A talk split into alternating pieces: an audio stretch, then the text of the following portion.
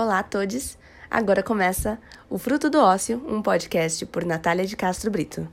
No dia 5 de setembro de 2020, entrevistei o professor de música Gabriel Guerra, que com 21 anos já atrai alunos das mais variadas faixas etárias na capital paulista. Então seja bem-vindo. Muito obrigada por participar aqui do podcast. Obrigado aí pela, pelo seu convite primeiro, né? Como que você foi introduzido na música? Como que nasceu a sua paixão pela música? Eu lembro quando era pequeno, bem pequeno mesmo, minha tia me deu uma guitarra de brinquedo, mas que ela, tipo, tinha corda de verdade, assim, sabe? Se eu soubesse tocar, eu acho que deveria funcionar igual uma guitarra de verdade. Aí eu lembro que tinha uma caixinha de som e um microfone, assim, era muito legal. E aí eu ficava, tipo, cano, ficava tocando aquela música lá, Ô Ana Júlia. Nossa, eu ficava cantando essa música, tipo, muito, sério. Eu lembro muito bem disso. E aí teve um dia que minha irmã, ela, eu deixei a guitarra em cima da cama. Minha irmã foi sentar na cama, sentou em cima da guitarra e quebrou a guitarra no meio, sério. Você começou pra, tipo, pra honrar a guitarra quebrada. Eu posso dizer que eu já quebrei uma guitarra na vida. Eu não, né? Minha irmã. Mas assim, desde pequeno, meu pai toca violão, né? E aí eu sempre via ele tocando e gostava de ouvir ele e tal. Daí teve uma época, devia ter, vai, uns oito, eu comecei a gostar de bateria. Aí teve uma vez que ele fez uma bateria de, de lata pra mim. Eu tocava muito, porque eu ganhei uma baqueta de uns caras lá, eu ficava batendo naquela bateria até que ela quebrou. Aí quando eu, tipo, fiz aniversário de 10 anos, eu ganhei uma bateria de verdade. Fazer aula. E como que foi para você aprender tantos instrumentos? Porque você não toca só guitarra, né? Você toca batera. O meu primeiro instrumento mesmo foi bateria, que eu aprendi a tocar de verdade. E assim, eu sempre gostei, então eu não tive dificuldade para aprender. Não tive dificuldade nenhuma. Eu também sempre fui muito autodidata, sabe? Em tudo. Então, é, eu fiz aula de bateria só um ano por um ano. E hoje que eu dou aula, eu sei que um ano é quase nada, assim. É, dá para você aprender bastante coisa em um ano se você for dedicado. Mas assim, tipo, se você parar de, de treinar, não, meio que não adianta muita coisa não. Então, eu lembro que eu fiz um ano de, de aula, só que depois eu comecei a tocar, tipo, em vários lugares. Mesmo, tipo, sabendo tocar quase nada. Então, eu tocava na igreja, aí depois eu comecei uma banda de rock e tal, na escola. E foi isso, tipo, depois, tipo, com a banda é, e também com algumas coisas na igreja tal, que eu, que eu vi alguns amigos meus tocando violão, eu comecei a me interessar pelo violão. Um amigo meu, um não, né? Vários me deram bastante apoio, assim, para começar violão, me ensinavam algumas coisinhas, mas também nunca fiz aula, aprendia tudo pela internet. Hoje em dia também toco ukulele, assim. Tipo, na verdade, é os únicos instrumentos que eu digo que toco, né? Tipo, a... eu canto um pouco também, tanto, um pouquinho. E, e sei lá, tipo, tem alguma noção até de alguns outros instrumentos, tipo baixo, um pouco de noção de piano, mas assim, não que eu toque, sabe? Tipo, se precisar, eu posso até desenrolar um pouco no baixo, isso também. Mas acho, acho que, que para você aprender vários instrumentos assim, acho que o principal é você ser interessado. Nossa, isso daí é a melhor coisa. Você aprende fácil, sabe? É isso. Eu acho que. E mergulhar, né? Uhum. Então a sua formação mais ou menos vem de as aulas que você fez de bateria, né? E também amigos e tocando com a galera. Então foi mais ou menos um instrumento que te levou. É, primária foi isso mesmo. Porque da minha banda, né? Quando eu tinha essa banda, a gente tocava bastante, assim, fazia uns shows e tal.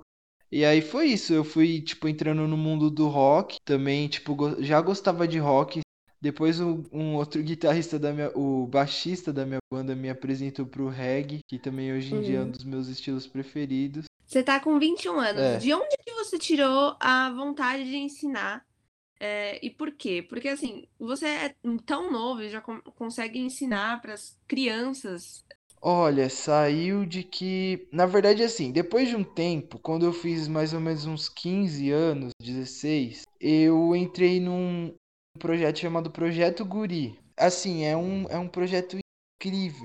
Incrível, incrível. É, normalmente ele fica localizado nos céus, né? Sabe aquela escola chama Céu? Uhum. Mas tem vários por São Paulo. A maioria dos céus tem o projeto Guri, que é para levar música clássica para as periferias. Nossa, que legal. E aí esse, né, eu entrei nesse projeto para fazer aula de violoncelo, né? Porque como Uhum. eu sempre gostei de muito de aprender instrumentos novos e tal, eu falei, ah, vou tentar aprender violoncelo. Aí eu até comprei um violoncelo, tipo, tive, achei um assim mó, tipo, mó negócio assim, acabei comprando. Só que aí não deu certo, não deu certo aprender violoncelo, porque o professor que ia me dar aula acabou saindo e aí não acharam outro professor, aí eu desisti, fiquei desanimado e tal, porque eu não tinha feito nem seis meses de aula, o professor não tinha ensinado quase nada. E como esses instrumentos clássicos exigem muita, muita, muita técnica, até técnica de você sen- do jeito de você sentar, quanto que você tem que abrir a perna para colocar o instrumento, onde você tem que deixar o braço, é muita técnica. Então, é pouco mais difícil de aprender sozinho. Aí eu acabei desistindo do violoncelo e fui fazer aula de percussão no Guri, que também tem, né? E aí, nessa aula de percussão, eu comecei a me envolver com outras coisas, porque lá você tem que fazer aula de e aula de, de coral, teoria, e também, dependendo do instrumento, você faz prática de banda, tipo, ou prática de orquestra. E aí eu fazia prática de banda, tal, eu gostava muito, eu, eu amava os professores, assim, eu, tipo, me inspirava muito neles. Eu falava, nossa, eu amo estar aqui nesse lugar, sabe? Então, tipo, algum dia eu quero trabalhar com isso. Eu falava pros professores. E aí foi onde eu conheci a faculdade de música. E aí, quando eu saí da escola, tipo, além, além do guri, teve um outro amigo meu que, que ele, tipo, falou pra mim sobre a faculdade de música, que ele também tinha vontade de fazer. A gente ia até fazer junto, mas aí ele acabou indo pra outra área. Mas eu continuei na faculdade de música. Fui fazer faculdade de música depois que eu terminei o colegial, mas foi por causa, primeiro, do guri. É muito legal esse projeto, Guri. Porque ele, ele dá realmente uma oportunidade, né? Mas quando foi que você percebeu que você poderia se tornar realmente profissional na música? Foi nisso, foi no, foi conversando principalmente com um professor chamado Babu, lá do Uhum. Guri, né? O apelido dele é Babu. Que eu, tipo, eu gostava muito dele, assim, e ele me incentivava bastante, porque quando eu voltei a fazer aula de percussão, a, a percussão, eu já tocava bateria, né? Tipo, há, há anos. Então, tipo, eu meio que fazia aula, assim, aprendia coisas novas de instrumentos diferentes, tipo marimba, aprendi até um pouco de pandeiro, instrumentos diferentes, Uhum. assim, de percussão. Mas bateria mesmo eu já sabia, tipo, eu até tocava talvez até melhor que minha professora, porque ela era formada em percussão, né? Tipo, ela, ela se, se especializava em outros instrumentos. Então, bateria, tipo, ela até falava, nossa, acho que você toca melhor que eu, bateria, porque ela nem gostava tanto de tocar bateria. Mas assim, eu tocava na banda, tocava bateria na banda e tal, e o professor gostava muito, tipo, a gente tocava, fazia mó som legal lá. E acabou que o que ele me incentivou bastante. Eu, eu conversava bastante com ele, ah, como é que é fazer faculdade de música e tal. Eu comecei a perguntar para vários professores até que eu entrei na faculdade. E não sei se você sabe, mas existem vários cursos de, de música.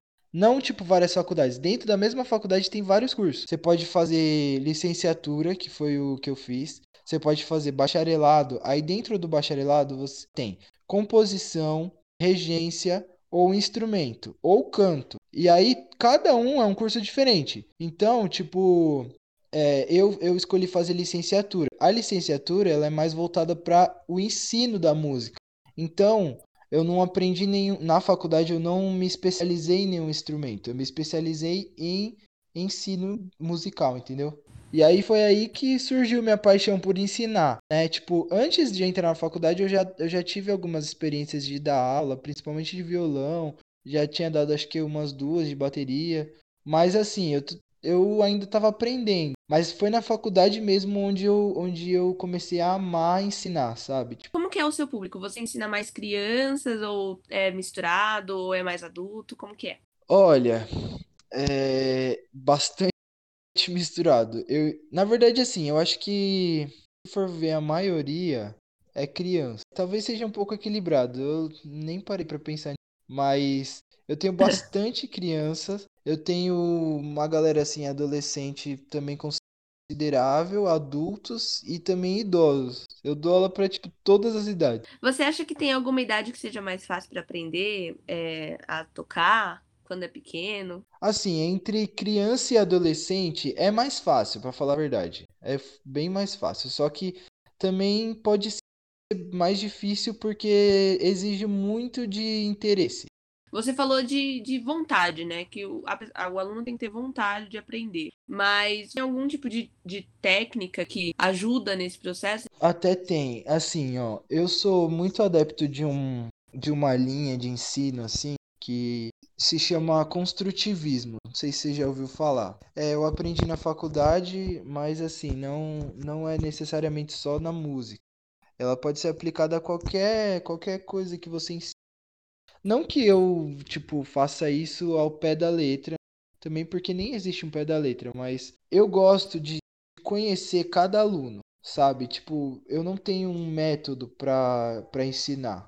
Eu ensino cada aluno de um jeito diferente, porque isso pode demorar até um pouquinho mais para eu conseguir conhecer o jeito do aluno, mas quando eu conheço cada aluno, eu sei o que ele quer e o que ele precisa aprender e como eu preciso ensinar ele para ele aprender daquele jeito. Às vezes demora mais para eu descobrir isso, mas, tipo, por exemplo, teve um aluno que demorou um ano para eu descobrir isso. Eu dei um ano de aula para ele e parecia que não vingava. Aí agora já faz uns dois anos que eu tô dando aula para ele e ele agora tá tocando muito, entendeu? Foi até eu chegar e conseguir entender o jeito dele para ensinar ele, tipo, hoje em dia eu se eu não desse aula para ele, eu tenho certeza que ele conseguiria se virar sozinho. Então eu acho que é isso, tipo, esse meu método de ensinar é assim, tipo, tentando conhecer o estilo do aluno e tentando entrar na realidade dele, sabe? Para poder falar com ele na linguagem dele, na linguagem que ele quer ouvir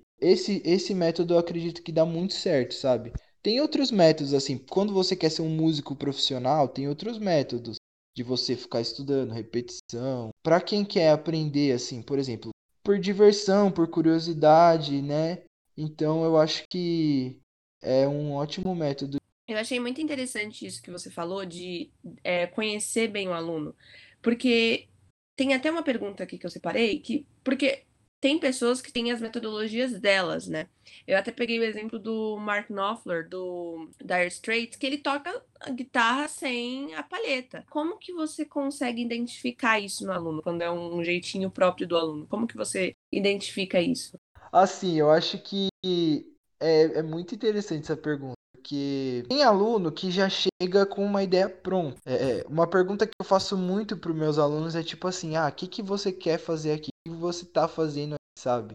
Porque às vezes eu percebo muito, tipo, é uma coisa que é estranha, assim, se você for pensar para um professor de música ouvir isso, mas eu ouço muito, tipo, de aluno falar que, ah, tô aqui porque eu quero tocar, mas eu nem ouço música. Por exemplo, tipo, tem Nossa. aluno. É, tem aluno que não ouve música. E aí eu, eu fui criando, sabe, técnicas. Porque assim, esse, esse, essa metodologia de cultivismo nem é uma metodologia, na verdade, é uma ideia. É exatamente isso. Você, como professor, não querer mostrar que você sabe, mas você entender que você sabe, mas que o aluno também sabe alguma coisa e que você pode aprender com ele tanto quanto ele pode aprender com você. Então, às vezes, esses alunos, às vezes tem aluno que já chega, nossa, eu gosto disso, disso, quero aprender isso e tal. Tem vezes que eu dou aula para um aluno, em uma aula eu ensino o que eu planejei para ensinar em um mês. Tem aluno Nossa. que eu demoro um mês para ensinar o que eu, o que eu planejei para ensinar em uma aula. Às vezes dá até medo, assim, de chegar assim e querer, tipo, viver a experiência ali com o aluno, sem preparar muita coisa. Mas é isso, eu aprendi a fazer assim, sabe? Na prática. É chegar, conhecer o aluno e a partir dali criando e testando, sabe? É, eu, eu levo muito como se fosse uma ciência, sabe? Eu tô ali testando com cada aluno. E aí, quando dá certo, e eu vou naquela ideia quando não dá certo, eu paro, entendeu? Tipo, é, essa é a história da música. A gente não pode negar que desde o início na música foi se criando métodos para se aprender, né? Existem desde bar, lá com o livrinho. Na verdade, até antes. Tô no bar porque. Ok, de, mas desde lá com o livrinho que ele fez, Ana Madalena Bar, para aprender para aprender piano, com peças fáceis e tal. E, tipo, foram se criando métodos. E é isso, é, na história da música a gente vê isso. Mas também uhum. a gente vê pessoas que destacam pela criatividade. Por exemplo, o Mozart. Mozart, ele é um meio que autodidata. Ele é, quebrou vários padrões, assim, tipo, chegou desafiando pessoas, porque ele aprendia de um jeito diferente. Ele, tipo, tem peças do Mozart que ele fez com seis anos de idade. É, como se sobressair no mercado nacional como músico? Tem várias carreiras dentro da música. A carreira que eu segui, por enquanto, é a carreira de, de professor, né? Nem vou dizer acadêmico, porque não, porque eu trabalho em faculdade. Eu sou professor de escola. Na minha carreira, assim, tipo, que é de professor, eu acho que você tem que ter muita dedicação e muito amor por aquilo. Porque eu vejo que tem gente que dá aula, mas não queria estar tá dando aula. Eu amo dar aula. Todo dia eu acordo e tipo, tô feliz, sabe? Eu vou lá para me divertir, eu vou lá para viver novas experiências com meus alunos e tal. Mas tem gente que eu vejo que não, que queria estar tá trabalhando com outra coisa, mas está trabalhando com aquilo porque é, é aquilo que tem. O mercado da, tipo, da escola de música mercado até que grande. Tem muita procura, muita procura mesmo. Mas também você tem que ser um bom professor, né? Você tem que ser simpático. Não adianta você só saber tocar muito. Tem gente que sabe tocar muito, mas não sabe ensinar. Também não tem problema nenhum. A pessoa é um músico, né? É, nessa profissão, carreira, você tem que se dedicar bastante a ser um bom professor, conseguir ensinar seus alunos e né, ter resultado nisso. Mas nas outras carreiras, é, eu acho que amor pela, pelo aquilo que você está fazendo é o principal, assim. Uma hora vai dar certo, sabe? A sua resposta agora pareceu muito com a de, de um é, músico que eu entrevistei, de uma banda chamada Redento, que ele falou assim: você às vezes vai indo, você entra no mercado e você, na verdade, você nem queria se tornar profissional, você apenas se tornou pelo que você ama e por fazer o que você gosta. Sim, é quase isso mesmo. Foi o que aconteceu comigo. Tipo, eu queria ser professor mesmo. Tipo, a, ainda tenho vontade de ter uma banda, não para ser famoso, assim, mas pra, tipo, tocar, assim. Hoje em dia eu tô sem banda, mas tô com alguns projetos para fazer banda e tal. Não, não pra, tipo, ter carreira de músico de banda, mas pra. Todo músico quer tocar, né? Também. E tipo, mas assim, foi o que aconteceu comigo na, na área da música, assim. Eu tive um convite do nada e foi hum. bem assim. Eu comecei, tipo, tinha acabado de terminar a faculdade, tava meio perdido. Eu mandava vários currículos, não sabia, tipo, onde trabalhar. E aí ele me ligou. Me ligou, falou: Olha, recebi seu, seu currículo aqui há mais de um ano. Estamos precisando de um professor de bateria, você tá afim? Aí eu fui fazer a entrevista no mesmo dia, eu já comecei a dar aula lá. Em dois meses eu já tinha vários alunos, tipo, em seis meses eu já estava com a minha agenda lotada, já estava trabalhando em mais duas escolas. Você acha que tem algum mercado que tenha mais oportunidade para quem está entrando no ramo? Ou algum mercado que você aconselha a pessoa a entrar primeiro para depois saltar para outro? Eu acho que o mercado de, de música, assim, de música na prática, assim, mercado mais artístico, ele é bem legal quando você é bom. Você tem um. Digo ser bom assim, ter uma, uma dedicação com a sua criatividade, né? Com fazer algo diferente. Não fazer a mesma coisa que todo mundo faz, né? É, é o mercado tipo de, de você começar na internet, assim. Eu, eu acho, assim, acredito que seja um mercado. Tudo bem que também é bem difícil que todo, todo mercado da música tem seus desafios. Né? Mas eu acho que assim, você construir um público é legal, porque você ganha visibilidade e ganha autoridade dentro do mercado, né? Por exemplo, se você vai dar, vai entrar numa escola de música, você é professor, mas tipo, você não tem nenhum portfólio para mostrar, você ninguém sabe se você toca bem mesmo. Eu aconselho a fazer projetos assim, né? Tentar criar um portfólio legal. E no, na pandemia, como que tá para você? Como que tá para dar aula? Olha, no começo foi bem difícil eu comecei, tipo, eu até que me adaptei rápido, assim, mas como eu sou professor principalmente de bateria, né? Tipo, graças a Deus eu dou aula de outras coisas, mas como que você vai dar aula por vídeo chamada de bateria, né? É um pouco difícil, a maioria dos alunos também não tem bateria em casa. Então isso fez com que eu perdesse bastante alunos, mas teve alguns que continuaram, aceitaram o desafio, assim. E aí teve aluno meu que começou a fazer aula em caixa de sapato. Teve aluno meu que começou a fazer aula em banquinho. E assim, eu admiro demais os alunos que tiveram essa coragem assim de continuar e tal. Mas assim, foi um desafio, mas que, que eu consegui assim driblar bem. Mesmo perdendo bastante alunos, porque né, tipo, é outra coisa, né? Ainda mais por esse meu jeito de dar aula, ser bem da experiência e pouco da técnica não pouco da técnica, mas tipo assim, é, a técnica fica meio que em segundo plano para a experiência. E isso, tipo, como que eu vou proporcionar uma experiência legal pro aluno, tipo, por chamada de vídeo, sabe?